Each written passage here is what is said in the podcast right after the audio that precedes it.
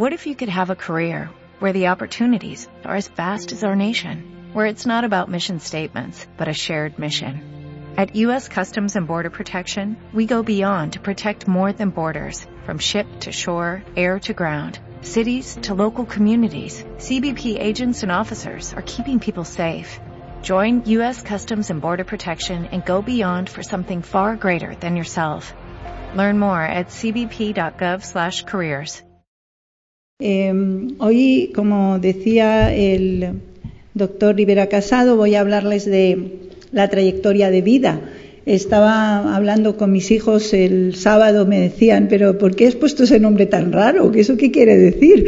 Y la verdad es que es un poco, espero que lo entiendan, en realidad podría haber puesto prevención de la discapacidad a lo largo de la vida.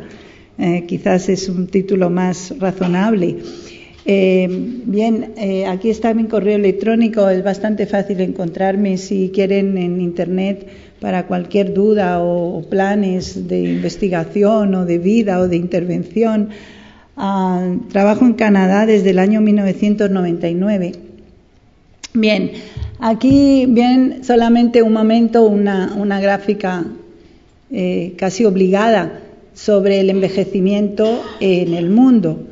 Está publicado en la revista Science en el, a finales de los 2014 y como ven, pues la población, la población mundial aumenta y la población anciana aumenta, pero también la población en edad de trabajar aumenta. Y a veces esto se nos olvida, aumenta todas las poblaciones, aumenta la población de niños y como ven, la parte roja es la población en edad de trabajar. Entonces, eh, aunque hoy no voy a tratar este tema porque ya la tratamos en el primer, la primera parte del ciclo, sí me gustaría eh, que vieran esto, que la población adulta trabajadora, si tiene trabajo, puede pagar impuestos y podríamos pensar en un envejecimiento bastante sostenible en cuanto a pensiones si realmente el derecho al trabajo se pudiera ejercer. Eh, voy a hablar también de esto porque voy a hablar mucho de niños hoy. Voy a hablar de niños y voy a hablar de adultos y las consecuencias que tiene cómo envejecen estos niños y estos adultos. En cuanto a los temas directamente de salud, lo que nos preocupa, los que trabajamos en salud pública, son fundamentalmente tres cosas. La primera es la prevención de la discapacidad. O sea, ¿Podemos prevenir la discapacidad? Con eso queremos decir, ¿podemos postergar la discapacidad que acompaña al envejecimiento? Porque si aparece a los 90 años o a los 95 años, pues es mejor que si aparece a los 80. La segunda cuestión que nos preocupa es cómo podemos gestionar los trastornos crónicos, porque los trastornos crónicos son los que llevan a la discapacidad. Y sobre todo, cómo podemos gestionar los trastornos crónicos en la atención primaria de formas que nos reduzcan las consecuencias. Por poner un ejemplo, la presión arterial, que tiene un buen tratamiento, es fácil de diagnosticar, tiene un tratamiento muy eficaz y, sin embargo, entre 30 y 40% de los hipertensos están bien controlados. Y por último, el tercer tema que nos preocupa bastante en salud es el tema de la atención integrada a las personas que ya tienen problemas de discapacidad y que tienen que pasar por fases de atención curativa, eh, por supuesto prevención, porque siempre se puede prevenir, atención curativa y, también eh, readaptación y recuperación de la capacidad, que también se puede recuperar en muchas ocasiones. Hoy en esta, en esta charla voy a hablar solamente de la prevención de la discapacidad. Este es una, un cartel que vi en la estación de Atocha en el verano pasado y me impresionó mucho, porque es precisamente lo que, de lo que quiero hablar hoy. Y dice, la vida pasa para todos, pero no para todos pasa igual. Es un cartel de Manos Unidas eh, que hizo esta campaña para luchar contra la pobreza. Y lo que quiero presentarles hoy es primero intentar contestar a esta pregunta. ¿Por qué algunas personas envejecen bien y otras no? Y voy a intentar explicarlo con una perspectiva de trayectoria de vida, o sea, de qué es lo que ocurre a lo largo de la vida y también eh, con un enfoque de género, porque las mujeres y los hombres no envejecemos ni de la misma manera. Después voy a presentarles algunos caminos biológicos entre la adversidad social y económica y la discapacidad. Y por último, voy a hablar un poquito de qué oportunidades tenemos hoy de prevención de la discapacidad en las personas mayores en España en el año 2015. Aquí les presento un marco conceptual que hemos trabajado mucho las personas que, trabajamos en prevención de discapacidad, eh, que nos permite comprender cómo se origina la discapacidad en la vejez. Empezando por eh, una línea central que va desde una patología concreta, una patología que suele ser crónica, a una deficiencia en alguna parte del cuerpo y esta deficiencia lleva a una limitación en el funcionamiento. La limitación en el funcionamiento nos lleva a la discapacidad. Entonces podemos pensar en algo como cataratas, lleva a una deficiencia visual que nos impide leer o coser o alguna actividad manual que nos impide realizar las tareas diarias, como puede ser eh, vestirse, eh, lavarse, eh, hacer las compras, una, todo lo que requiere la vida diaria. En, este camino central no es un camino lineal, es un camino está lineal ahí, pero en la realidad hay mucha retroalimentación, se va y viene. Una persona puede adquirir una discapacidad, por ejemplo, tener un ictus y recuperar la función. Pero todo esto está condicionado por factores externos, por ejemplo, tener buenos servicios sanitarios o tener unas buenas redes de apoyo social, por también vivir en un entorno físico como un barrio que ofrece facilidades, tener un ascensor que te permita salir de casa cuando no puedes subir y bajar escaleras, o por factores internos como la capacidad de adaptación, estilos de personalidad, de afrontamiento, resiliencia. Pero todo esto está condicionado por algo que viene antes, que es la trayectoria vital. ¿Qué nos ocurrió antes de llegar a ser mayores?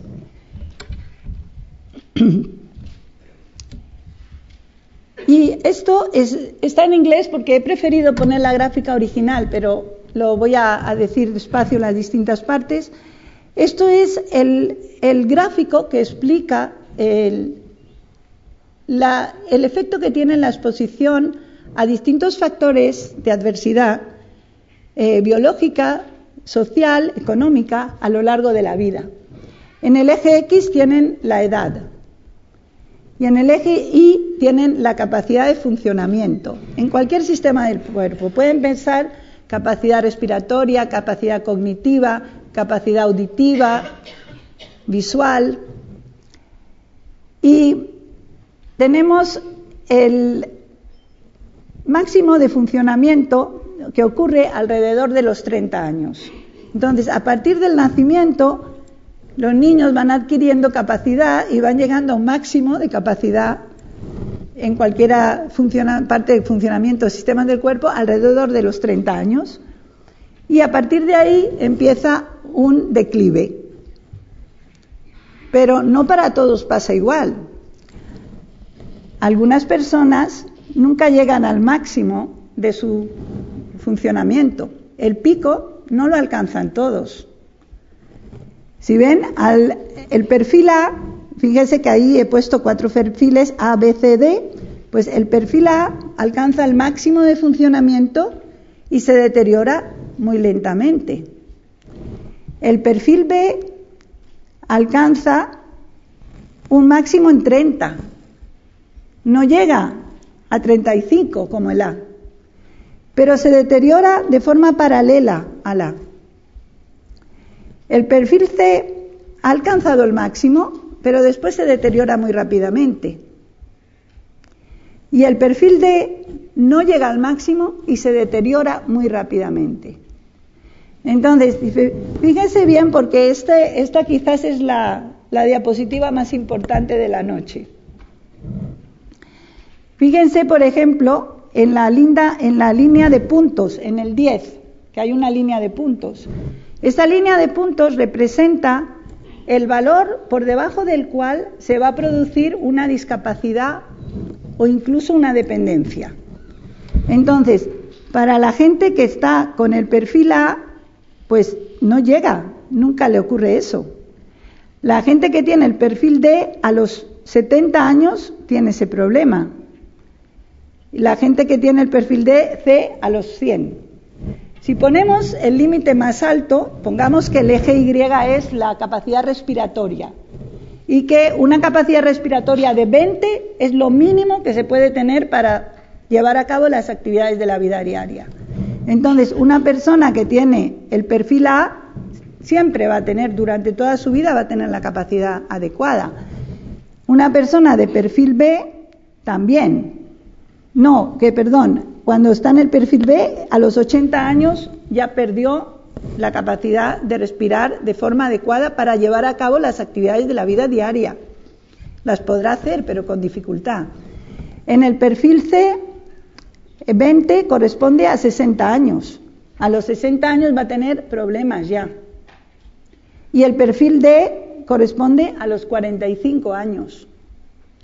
Entonces, esto, este es un, un marco teórico, pero en la vida real observamos estos perfiles. Y como comprenden, algo en la capacidad respiratoria podemos pensar que reflejan si la persona ha estado expuesta a tóxicos para el sistema respiratorio, ha estado expuesta a tabaco, por ejemplo. Pero esto es general para cualquier sistema del cuerpo. Y hoy lo voy a tratar sobre todo para el tema de la movilidad, para la capacidad de caminar.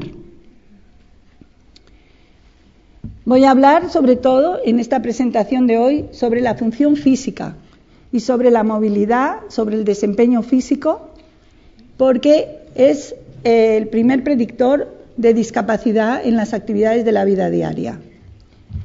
Y es un buen predictor de mortalidad, de institucionalizaciones. Reparo un poquito. Bien, entonces por eso he elegido el tema movilidad, el tema de la capacidad física, es un potente indicador de muchos problemas de salud, es un indicador útil en la investigación y en la práctica clínica. Caminar es una actividad universal que queda afectada por deficiencias en múltiples sistemas fisiológicos, trastornos crónicos, desuso o falta de práctica. Caminar es una actividad tan importante para la supervivencia que está apoyada por múltiples sistemas redundantes del cuerpo que pueden compensarse cuando hay problemas para mantener la movilidad en alguno de sus componentes. Entonces es la habilidad de caminar de lo que vamos a tratar hoy. Cada persona tiene una velocidad preferida de marcha. Habrán observado que las personas muy mayores empiezan a caminar más lentamente. La mayoría de las personas mayores disminuyen su velocidad de marcha. Bien, pues la velocidad de la marcha es el primer predictor de mortalidad. Se han hecho muchos estudios, pero les presento esta gráfica porque es muy clara. Se clasifica a las personas en cuatro grupos según su velocidad de marcha. Entonces, si tomamos, por ejemplo, el rojo, es la línea roja es la línea de supervivencia del grupo que camina más rápido. La línea negra representa la supervivencia del grupo que camina más despacio. Y esto se hace una prueba que se cronometra cuánto se tarda en caminar cuatro metros a la velocidad de marcha habitual. Entonces, una persona puede caminar a una velocidad de un metro por segundo o de 1,4 metros por segundo o de 0,6 metros por segundo. Y este es el mejor predictor de mortalidad que tenemos en los estudios de población que hacemos constantemente. Fíjense, por ejemplo, si, toman una línea en el 80, en 0,80, el 0,80 hagan una línea horizontal y ven que en, el, en la línea negra tenemos dos años, hacen 0,80, tendríamos que a los dos años de seguimiento, los que caminan más lentamente, 80% han sobrevivido. Si hacemos, seguimos la línea horizontal a la altura de 0,80, vemos que para alcanzar esa supervivencia de 80%, los que caminan más rápido la tienen a los 10 años de seguimiento. O sea, podemos ver que la velocidad de la marcha predice de una forma muy, muy fuerte la supervivencia. En este trabajo, que en los trabajos que le voy a presentar y en el nuestro en particular, utilizamos otras dos pruebas. Además de la velocidad de la marcha, cronometramos también el equilibrio y la capacidad de levantarse de la silla sin apoyarse con las manos. Entonces, la primera prueba de equilibrio le pedimos a la persona que esté de pie, que se ponga de pie con los pies paralelos. Después, con los pies un poquito eh, desnivelados, un poquito levantado el primer pie. Y la tercera es con el pie delante del otro. Y contamos 10 segundos. Si la persona es capaz de hacer la tercera, o sea, un pie delante del otro y estar de pie 10 segundos sin caerse, intentamos que no se caiga, quiere decir que está bien. Y así podemos hacer llegar a la persona que no se puede poner de pie con los pies en paralelo, que claramente está mal. Bien, la tercera prueba es, en una silla, la persona debe levantarse y sentarse cinco veces tan rápidamente como pueda. Y lo cronometramos. Entonces, estas tres pruebas nos producen una puntuación que va de 0 a 12. Y esta puntuación de 0 a 12 predice mortalidad, discapacidad, hospitalización, ingresos en residencias de tercera edad. Es una prueba que es muy sencilla, está muy protocolizada, la hemos validado en muchos países del mundo y es un instrumento muy válido en la investigación y también en la práctica clínica. Esta prueba la propuso el eh, doctor Jack Guralnik hace muchos años, en 1996, pero la hemos seguido usando durante todos estos años muchísimos equipos de investigación. Y lo que podemos suponer es que a partir de em, aplicando el enfoque de trayectoria vital, que las personas a los 30 años pues caminan lo más rápido que van a caminar en su vida. Y eso es verdad. Y a partir de los 30 años como media, las personas empezamos a caminar más despacio. O sea que todo este plano este, se aplica a la velocidad de la marcha. Pero la velocidad de la marcha de las personas a los 70 años depende de lo que les ocurrió en la infancia. Y eso es muy importante reconocerlo. Y hoy sabemos que la salud y el funcionamiento de las personas mayores dependen fundamentalmente de lo que les ocurrió en los primeros dos años de su vida.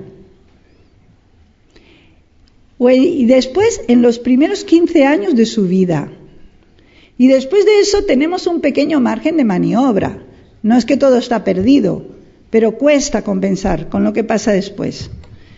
Entonces, vamos a ver algunos resultados de investigación en los que hemos participado nosotros sobre eh, la velocidad de la marcha según el estado socioeconómico de la familia de origen. O sea, el estado socioeconómico que tenía la familia durante los primeros 15 años de la vida. Fíjense que estos, cada una de estas líneas es un estudio distinto. Hay estudios eh, que aquí participamos nosotros en algunas de estas líneas con un estudio que se hizo en América Latina, en, siete ciudades de América Latina. Pero fíjense, por ejemplo, la primera línea de todas, la, superior en, ocupación del padre, que está muy a la izquierda del cero. Esa línea dice que las personas con un bajo estado socioeconómico en la infancia, cuando son mayores, caminan 0,3 metros por segundo más lentas que las que tuvieron un estado socioeconómico alto. Todos estos estudios están desplazados hacia la izquierda. O sea que en todos los estudios se encuentran efectos, menos en, no en todos, hay uno o dos que no están a la derecha de la línea, pero tienen lo que llamamos en estadística intervalos de confianza grandes. Predominantemente se puede decir con el rombito que hay al final de todo que las personas que tuvieron una infancia en una familia con bajo estado socioeconómico, cuando llegan a mayores como media caminan 0,1 metro por segundo más lentamente que las que tuvieron en una eh, familia de alto estado socioeconómico. En cuanto a la prueba de levantarse de la silla, que les he explicado que calculamos cuánto tiempo tarda usted en levantarse de la silla cinco veces lo más rápido posible, pues aquí también observamos que los distintos estudios están desplazados hacia la derecha del gráfico. Eso quiere decir que más tiempo tardan en levantarse de la silla a los 70, a los 80 años las personas que tuvieron una infancia en una familia con un estado socioeconómico bajo comparadas con las que tuvieron una infancia en una familia de estado socioeconómico alto. O sea, que va en la misma dirección. Y como ven, es Sara 0,1 como media, 0,1 segundo más cuando eh, están en un estado socioeconómico bajo. Por último, aquí está la prueba del equilibrio. La prueba que les he explicado antes del equilibrio como media también está desplazado hacia la derecha y eh, vemos que la incapacidad para mantener el equilibrio comparando los que tienen bajo estado socioeconómico en la infancia con los que tienen alto estado socioeconómico en la infancia es aproximadamente dos veces mayor cuando vienen de una familia de bajo estado socioeconómico. Así que en las tres pruebas observamos el efecto del estado socioeconómico en la infancia y esto hecho en muchos estudios de distintos países del mundo. Es un hallazgo bastante constante y muy, muy eh, importante. Eh, otra prueba que tenemos mucho en cuenta no tiene que ver con la, con la movilidad, no tiene que ver con caminar, pero tiene que ver con el estado físico directamente y hasta cierto punto con caminar, porque mide la fuerza muscular esta prueba es eh, la fuerza de prensión y lo hacemos con un dinamómetro que le pedimos a la persona apriete todo lo que pueda y hacemos la prueba tres veces y tomamos la media. Esta prueba también está relacionada con el origen socioeconómico de la familia, eh, de la familia de origen. Como ven aquí, todas las, eh, bueno, no todas, pero casi todas las gráficas están desplazadas hacia la izquierda del cero lo que quiere decir que si tuvieron una infancia en una familia más pobre, van a tener menor fuerza muscular. La fuerza muscular a los 70 años depende de en qué familia eh, pasamos los primeros 15 años de la vida. Como este estudio que les he presentado es realmente muy eh, impresionante porque es un análisis combinado de múltiples estudios y la conclusión de los autores fue las políticas de reducción de desigualdades económicas en la infancia pueden tener efectos beneficiosos adicionales promoviendo el mantenimiento de la autonomía en la vejez. Entonces, conclusión de estos estudios es que si queremos disminuir la discapacidad en la vejez, tenemos que empezar a reducir la pobreza en la infancia. Y esto será para nuestros nietos, bisnietos, pero vale la pena tenerlo en cuenta hoy. ¿Qué ocurre? Este trabajo es complementario a los que les acabo de enseñar, pero aquí lo que se estudió fue el funcionamiento físico, el funcionamiento físico en la edad adulta, pero alrededor de los 53 años. Estas personas de este estudio cuando se las midió tenían 53 años. Y también se les preguntó dos cosas muy simples. La primera, si su padre tenía una ocupación manual o no manual. Y la segunda, si su madre tenía una educación secundaria o primaria. Secundaria o más o primaria. Y Vamos a mirar solo la parte izquierda porque no me quiero extender tanto, pero si miramos la parte izquierda de la gráfica, aquí tenemos la frecuencia de bajo funcionamiento físico. Entonces, por ejemplo, entre los que tienen una madre con educación primaria, el 12% tiene bajo funcionamiento físico, comparado con el 7% cuando la madre tiene educación primaria. Eh, tenemos, perdón, perdón, perdón, se lo he dicho mal. Todos los que están aquí a la izquierda, su madre tiene educación primaria, pero lo que hace la diferencia es que el padre tenga la ocupación manual, 12%, o que el padre tenga una ocupación no manual. ¿De acuerdo?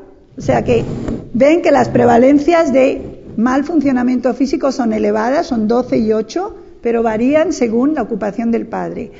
Cuando la madre tiene educación secundaria, la, ocupación del padre no tiene un efecto. Para todos los que la madre tenía educación secundaria, tienen alrededor de 6, 6,5% presentan estos problemas de funcionamiento. Así que el título de este eh, trabajo, que fue muy conocido y muy citado, porque manifiesta los efectos de la clase social más baja en personas con 53 años, el título es ese. La educación, la posición socioeconómica en la infancia se manifiesta, predice el funcionamiento físico medio siglo más tarde. Bien, ya hemos terminado de ver toda la relación que hay entre la infancia y, los problemas de funcionamiento físico en la vejez. Ahora vamos a ver qué ocurre en la edad adulta. Y en la edad adulta también vemos resultados muy llamativos. Aquí, por ejemplo, este es un estudio inglés muy grande de los funcionarios de Londres. Eh, se llama el Whitehall Study.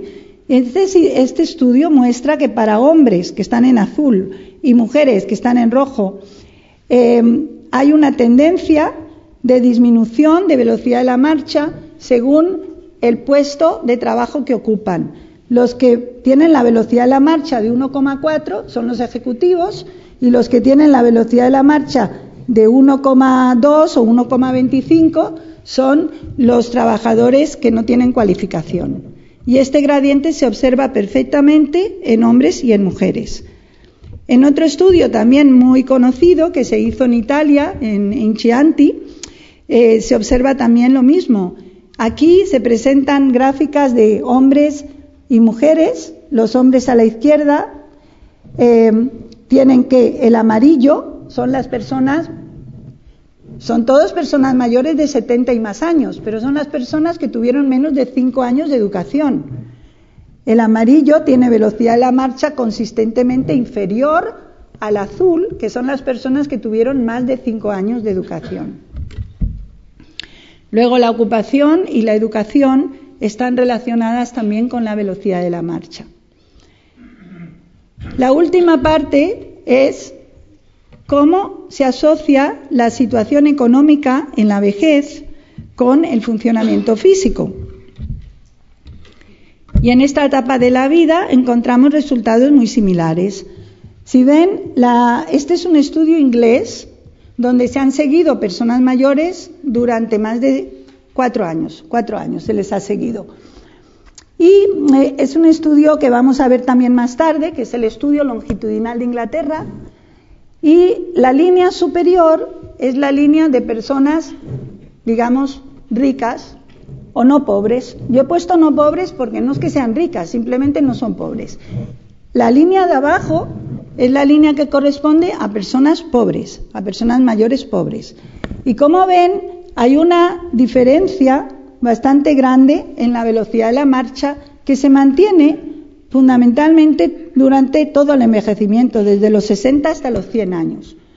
Hay otro detalle que en las personas más ricas, a partir de los 68-70, se empieza a ver un deterioro grande en la velocidad de la marcha.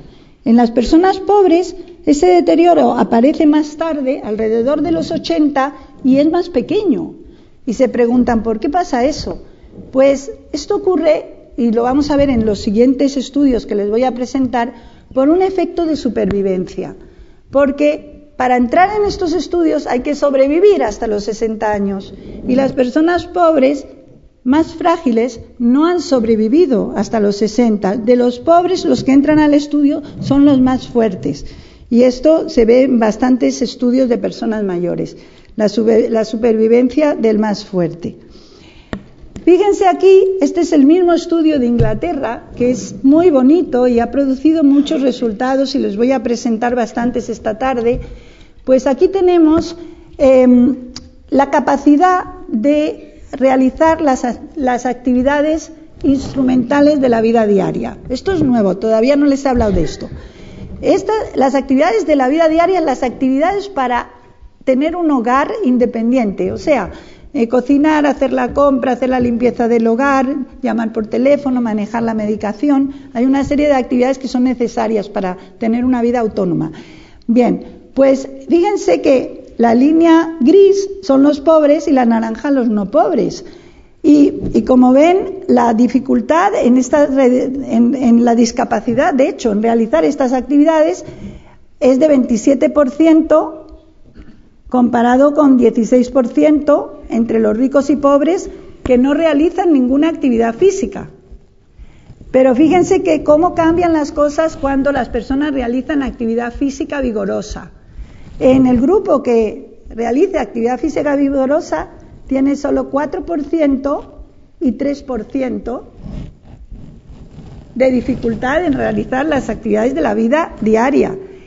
Esto es muy importante porque aquí estamos hablando de nuevos casos.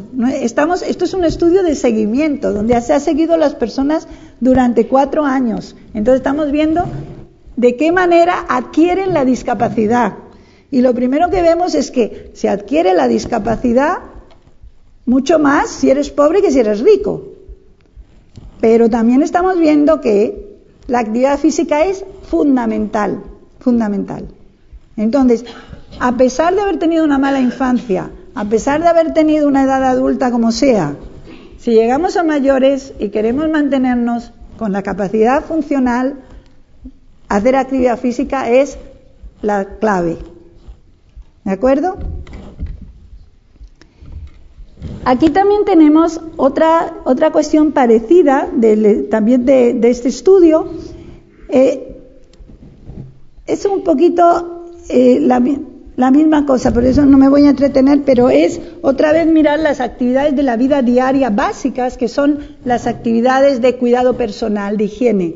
Cuestiones como levantarse de la cama, ir al cuarto de baño, eh, lavarse, vestirse, comer, o sea, son las actividades más básicas de higiene personal. Y estas actividades de higiene personal también están relacionadas con el nivel de riqueza en la vejez. Solamente empezamos a ver cosas menos importantes a los 75 y 80 años y ya también porque empezamos a ver este efecto de supervivencia. Bueno, ya hemos visto que las desigualdades socioeconómicas en la infancia, en la edad adulta y en la vejez tienen una influencia muy grande en la capacidad de caminar, en la velocidad de la marcha, en las actividades de la vida diaria. Pero también quiero hablarles de las diferencias entre hombres y mujeres, porque son muy grandes. Y estas diferencias tienen que ver con lo que llamamos género, las normas y valores que definen la posición de los hombres y las mujeres en una sociedad.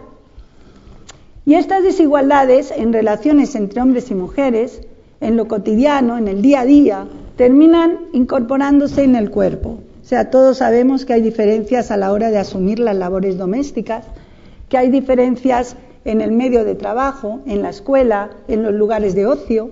Sabemos que estas diferencias están disminuyendo mucho, muy rápidamente. No se puede comparar la generación de mi madre con la mía o la mía con la de mi hija, pero siguen estando ahí, siguen y se observan en la salud. Y también en estos estereotipos de lo que es masculino y femenino, que tanto daño hacen tanto a los hombres como a las mujeres, pero que están ahí y que nos marcan nuestros comportamientos y nuestra salud. Les quiero hablar un poquito de la influencia de la historia reproductiva, que tiene una importancia muy grande en la salud de las mujeres mayores y está muy poco estudiada. Y por último, del papel fundamental muy importante de la violencia doméstica. Nosotros hemos hecho un trabajo que les presentaré a continuación utilizando un marco conceptual que nos está eh, funcionando muy bien. Y es una idea que tomamos de un señor que era psicólogo, se llama Bronfenbrenner, y mm, él eh, propuso un esquema mm, de desarrollo eh, de los adolescentes.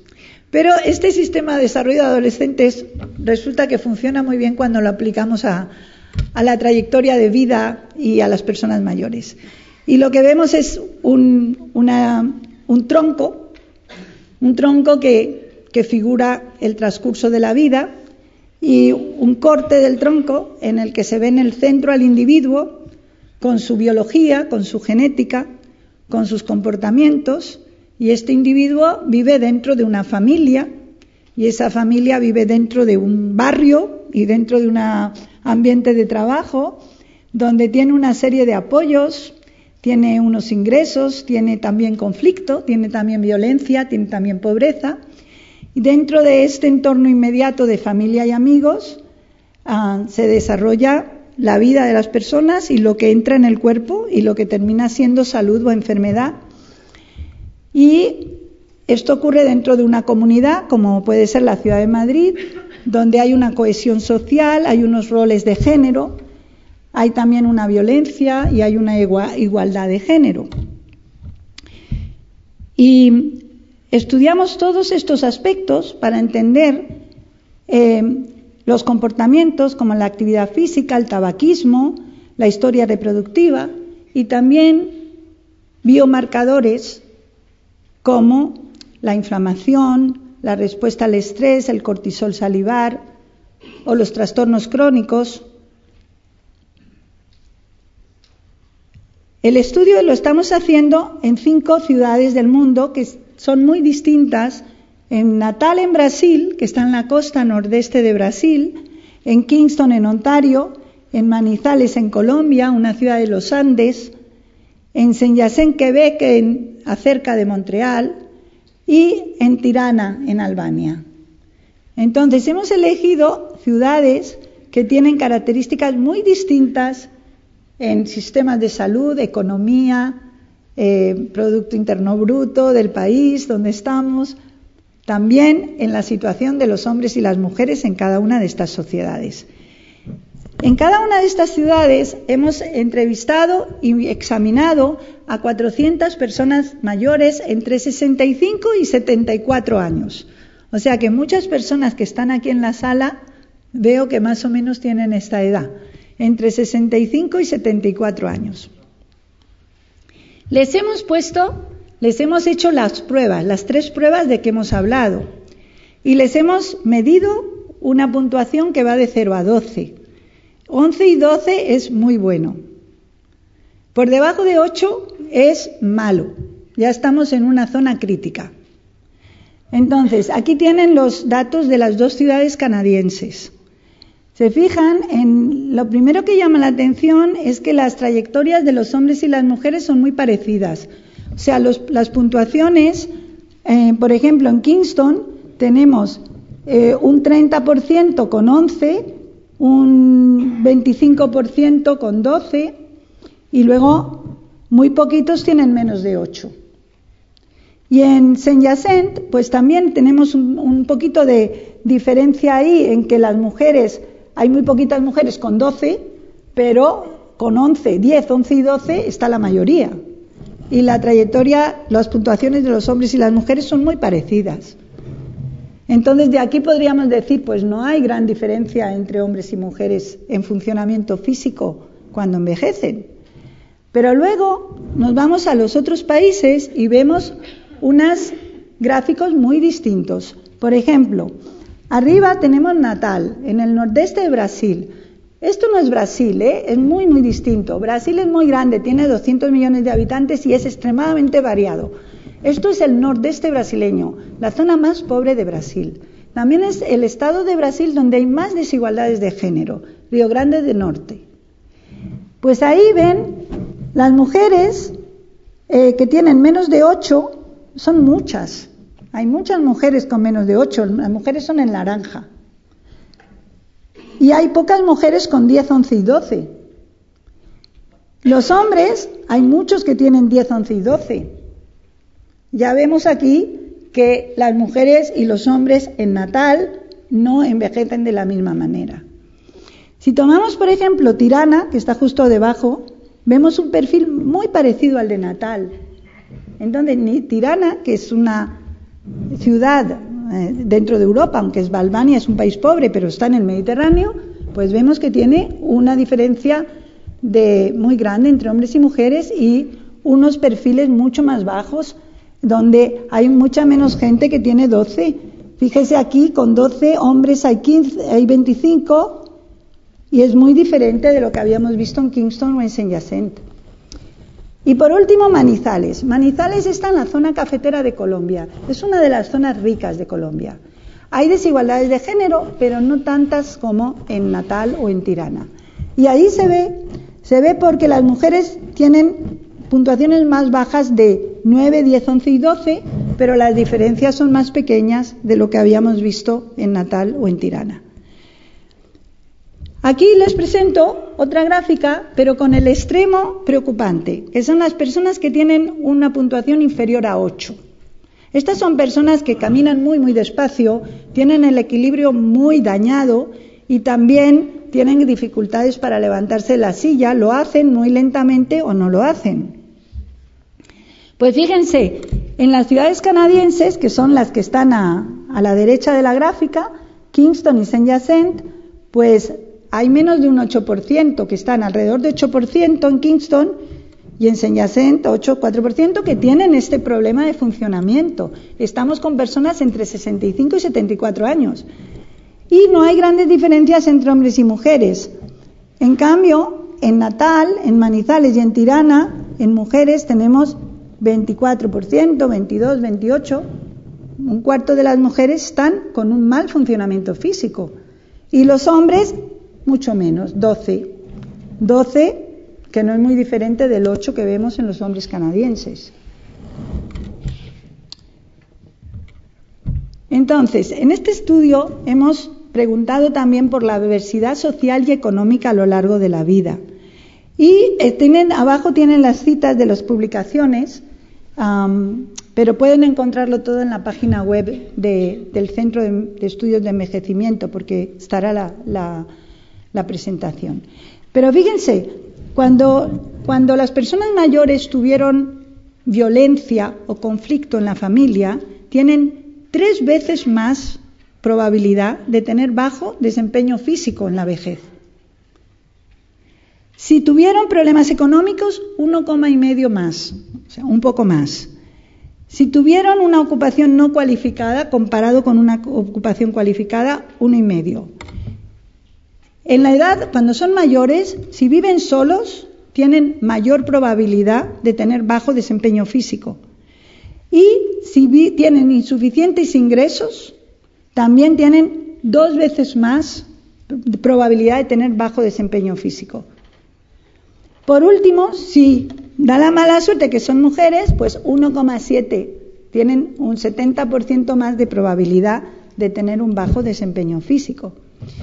Entonces, estos datos son mm, coexistentes con la bibliografía, llamativos porque son cinco ciudades muy distintas y también porque las personas que hemos entrevistado son relativamente jóvenes, entre 65 y 74 años.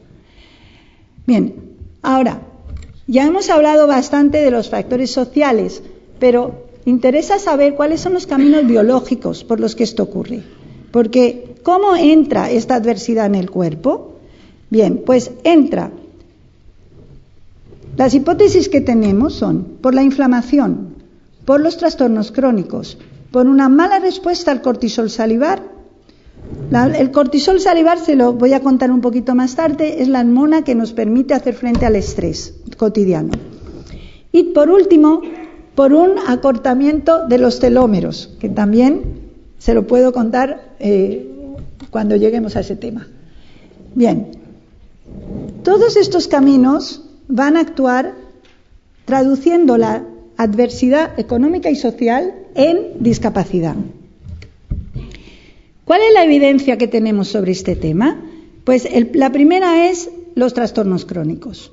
Y aquí ya vemos en los cinco sitios en los que estamos trabajando, hemos tomado sangre, las personas han sido muy amables y nos han dado casi todos eh, muestras de sangre, y hemos estudiado los lípidos, los glúcidos, los factores inflamatorios y una, una serie de biomarcadores. Con esto hemos podido determinar quiénes tienen prevalencia, quiénes tienen síndrome metabólico. Síndrome metabólico son problemas de lípidos, glúcidos, hipertensión arterial, obesidad. Aquí tienen los resultados. En Kingston y en Yassen, las dos ciudades canadienses, 20% de las personas mayores, independientemente de que sean hombres o mujeres, tienen síndrome metabólico. En las ciudades de Natal, Manizales y Tirana, lo primero que llama la atención es que las mujeres tienen mucho síndrome metabólico. De hecho, en Tirana, el 62% de las mujeres presentan síndrome metabólico. Eso quiere decir que tienen por lo menos tres de cinco condiciones graves, hipertensión, diabetes, triglicéridos elevados, colesterol elevado y mm, eh, obesidad abdominal. Y en Natal también, pero otra cosa interesante en este gráfico es que los hombres no son muy diferentes a través de los sitios. Los hombres canadienses están un poquito mejor, pero se parecen mucho a los de Natal o a Manizales. En cambio, las mujeres sí que son muy distintas. Por supuesto, las personas que tienen síndrome metabólico tienen mayor discapacidad. Eso no se lo presento ahora, pero todos los factores del síndrome metabólico son factores de riesgo para la discapacidad. Otra cuestión interesante es la inflamación. La inflamación es un factor que lleva a muchos trastornos crónicos. La inflamación también aumenta con el envejecimiento, incluso en ausencia de enfermedad. Pero fíjense, cuando hemos hecho la prueba de quienes tienen baja inflamación, son las barras azules. Baja inflamación, los que crecieron sin adversidad en la infancia hay casi 35% de los que crecieron sin adversidad en la infancia tienen baja inflamación, comparado con 22% cuando tuvieron adversidad en la infancia. En la gráfica roja tenemos el extremo contrario, alta inflamación. Los que crecieron con baja sin adversidad en la infancia tienen 5%, muy poquitos tienen alta inflamación, mientras que los que tuvieron adversidad en la infancia, 15% tienen alta inflamación. Y esto se esos son efectos que estamos encontrando nosotros y algunos otros estudios también han encontrado estos efectos. Aquí les presento otra cuestión que es extremadamente interesante y están empezando a aparecer muchos estudios sobre este tema. El cortisol en la saliva se puede analizar y el cortisol tiene una curva normal, empieza alto Media hora después de despertarnos sube mucho, después, media hora después baja un poco y después baja, a lo largo del día baja. Y cuando nos acostamos está muy bajo. ¿Y por qué pasa eso? Cuando nos despertamos el cortisol aumenta, porque nos prepara para hacer frente al estrés del día. No sé si ustedes han notado que se levantan un poquillo así de ah, no me tengo ganas de levantarme y media hora después, incluso aunque no se tomen un café, se sienten como mejor, ¿no? Bueno, pues ese es el subidón del cortisol. Pero eso lo tenemos cuando estamos bien, cuando estamos mal no lo tenemos. Pues fíjense, estas dos curvas son dos muestras, una que tomamos en Canadá, en un barrio rico de las afueras de Montreal, y otra que tomamos en un pueblito muy pobre en el interior del nordeste de Brasil. La curva de arriba es una curva normal de cortisol, como la que esperamos encontrar, como la que se estudia en los libros de texto. Y la de abajo es las personas que están agotadas, porque han tenido hambre, pobreza, dificultades toda su vida. Desde el principio lo tienen bajo, el pico casi no existe y luego no bajan. Si se fijan, no bajan mucho, casi se quedan todo el día en, la misma, en el mismo estadio. Esta es la capacidad de respuesta frente al estrés. Está muy, muy disminuida. Además de eso, lo que nosotros sabemos de los estudios que se hacen en los países ricos es que las personas deprimidas tienen el cortisol un poquito elevado a lo largo del día. Y lo tienen, lo mantienen elevado durante todo el día. Entonces, lo que pasa en Canadá es que la línea negra oscura son las personas que no están deprimidas y la línea negra con guiones es la de los que están deprimidos. Entonces, lo que pasa en Canadá no es nada nuevo, es lo que sabemos. Pero lo que pasa en este pueblito del interior de Brasil es al revés. Los que están deprimidos están todavía más por debajo que los que no están deprimidos. Ni siquiera, los que están deprimidos están completamente exhaustos. No tienen pico, están por debajo y luego no bajan nada. Entonces, esto es el efecto de las condiciones de vida en nuestra capacidad de hacer frente al estrés cotidiano. Y por último, en nuestro estudio grande de 2.000 personas en las cinco ciudades, hemos hecho una submuestra de cortisol salivar y hemos clasificado a las personas según su funcionamiento físico. Y las personas que tienen el funcionamiento físico alto tienen una curva de cortisol normal, la curva azul. Y las personas que tienen un funcionamiento físico bajo tienen la curva roja. El pico casi no existe, pero bajan.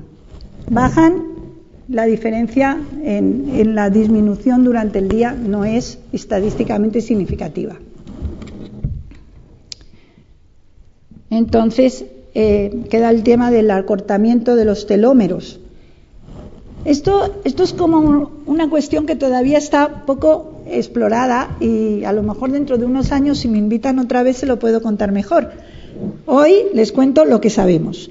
Los telómeros son los finales de los cromosomas, o sea, son material genético y son como los capuchones que tienen los cromosomas al final, para que no se rompan, para protegerlos.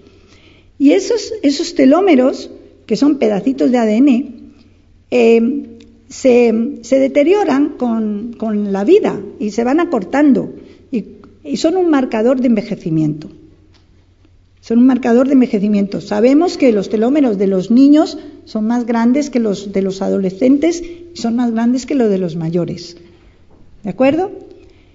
Entonces, en niños se ha estudiado cómo la adversidad social y económica influye en los telómeros. Se han medido telómeros en niños de 5 años y se han vuelto a medir cuando tienen 8 años. ¿Y qué es lo que vemos? Pues que el medio social hostil, la pobreza, la educación punitiva y autoritaria, la estructura familiar inestable con múltiples transiciones y la baja educación materna, todos estos factores están asociados con un acortamiento más rápido de los telómeros. Pero esto está influido también por la susceptibilidad genética interacciona con la susceptibilidad genética, de forma que entre los que tienen susceptibilidad genética al acortamiento de los telómeros, cuando están sometidos a esta adversidad social y económica, el acortamiento es mucho más rápido. Aquí ahí tenemos un ejemplo de la interacción entre la genética y lo social. Todavía no tenemos estudios de personas mayores sobre el acortamiento de los telómeros y la adversidad social, pero esperamos, esperamos poder hacerlos. Bien, ya hemos hablado de todos estos caminos biológicos y nos queda un camino que es muy importante, que es la historia reproductiva. Digo muy importante porque la mitad del género humano somos mujeres y hasta hace muy poco tiempo a nadie se le había ocurrido estudiar cómo la historia reproductiva influye en el envejecimiento o en la capacidad funcional, física de las mujeres mayores. Entonces, lo que vamos a mirar es, primero, la asociación de tener un hijo antes de los 18 años y los trastornos crónicos. Tener un hijo antes de los 18 años es una mala idea. En España cada vez pasa menos, pero en muchos países donde las mujeres las casan a los 14 años o a los 15 años, a los 18 tienen varios hijos, no uno. Vamos a ver qué es lo que esto hace. Pues aumenta el riesgo de hipertensión arterial dos veces, diabetes dos, enfermedad respiratoria dos y medio, accidente cerebrovascular dos y no tenemos grandes evidencias para la enfermedad de corazón, la osteoporosis, claramente no para artrosis y cáncer. De todo tipo, cáncer de todo tipo, es muy poco específico esto. Bien, estos son resultados de nuestro estudio y los publicamos el año pasado. Hay otro aspecto importante que es tener muchos hijos. Tampoco es buena idea tener muchos hijos, tres o más se considera un punto de corte. Y vemos tres o más hijos aumenta riesgo de hipertensión arterial, de diabetes, no está clara la enfermedad respiratoria, accidente cerebrovascular, enfermedad de corazón y claramente no osteoporosis, artrosis y cáncer. ¿Qué pasa con el funcionamiento físico de lo que estábamos hablando? La capacidad de caminar, mantener el equilibrio, levantarse de la silla. Pues lo que estamos esperando. En Kingston y en Saint Jacent, las dos ciudades canadienses, las mujeres que tuvieron hijos antes de los 18 años tienen una media de 8, de 9, perdón, de 9, de 9 y medio. Y las que tuvieron hijos después de los 18 años tienen una media de once y pico, once. Y estas diferencias son clínicamente muy significativas, tienen mucho que ver con la capacidad eh, de vivir independientemente, con las hospitalizaciones, con la mortalidad. Una diferencia de medio punto en el SPPB tiene valor predictivo. En Tirana también pasa lo mismo, solamente que como están peor, está más bajo. Y en Manizales y Natal no hay diferencias. Aquí tenemos el mismo tema, la supervivencia. Para entrar en nuestro estudio tuvieron que llegar vivas a los 65. ¿Y qué ocurre con el tema de tener un hijo antes de los 19 años o tener tres o más hijos? Pues tenemos consecuencias biológicas y sociales. Aumenta la resistencia a la insulina, lipidemia, desregulación de la respuesta al estrés, inflamación crónica, complicaciones obstétricas. Pero es que tener un hijo antes de los 19 años también lleva a interrumpir la educación, a tener bajos ingresos, a una mayor exposición a la violencia doméstica y a peores comportamientos, inactividad, sedentarismo.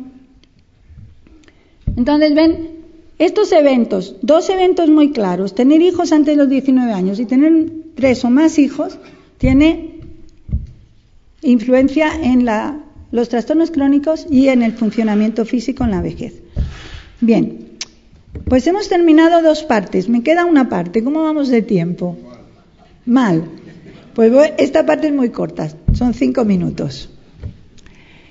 Oportunidades de prevención. Vamos a ver, ¿qué se puede hacer? Primero, en España eh, hubo una mejora, como todos ustedes saben, extraordinaria de las condiciones de vida. Y esta mejora, que tuvo lugar pues en la segunda mitad del siglo XX, tuvo unas repercusiones muy grandes y disminuyó la discapacidad. Nosotros lo observamos en el estudio Leganés. Después, entre el año 2000 y el 2006, hay dos estudios que miran esto un estudio en la encuesta nacional y otro estudio en la encuesta de Barcelona. Los dos estudios encuentran una discapacidad muy condicionada por las condiciones socioeconómicas, pero no hay tendencias, no parece que la discapacidad disminuya, tampoco parece que aumenta, no se sabe muy bien qué está pasando. Pero no hay ya esa mejora que se había observado anteriormente. Luego las noticias las saben ustedes, no les voy a amargar la noche. Voy a pasar muy rápidamente por esta parte, me quedan cinco minutos y todo esto lo conocen. La pobreza en España es absolutamente aterradora. Tenemos nada menos que 27% de la población que vive en riesgo de pobreza. Son noticias del 12 de febrero de este año. Tenemos una, situación general mala. Pero peor todavía en los niños. En los niños, como hemos visto antes, los niños de la crisis, los niños de la austeridad, serán los viejos de mañana. Y estos niños lo tienen muy mal, van a estar muy hipotecados. Nosotros ya sabemos que estos niños, su salud está seriamente perjudicada. Todos estos niños que han nacido en el 2008 y que ahora tienen siete u ocho años lo van a sufrir, lo vamos a ver. yo ya no lo podré medir porque me habré muerto, pero eso está ahí. Y tenemos 32% de pobreza en niños en España. Hemos pasado de ser uno de los países con menor pobreza infantil en Europa uno de los de mayor pobreza, creo que el segundo de mayor pobreza infantil. El tema de los adultos, pues muy mal también, ya lo saben ustedes, ¿para qué lo vamos a repetir? Lo leen todos los días en los periódicos. Ayer venía otro informe muy importante en el país.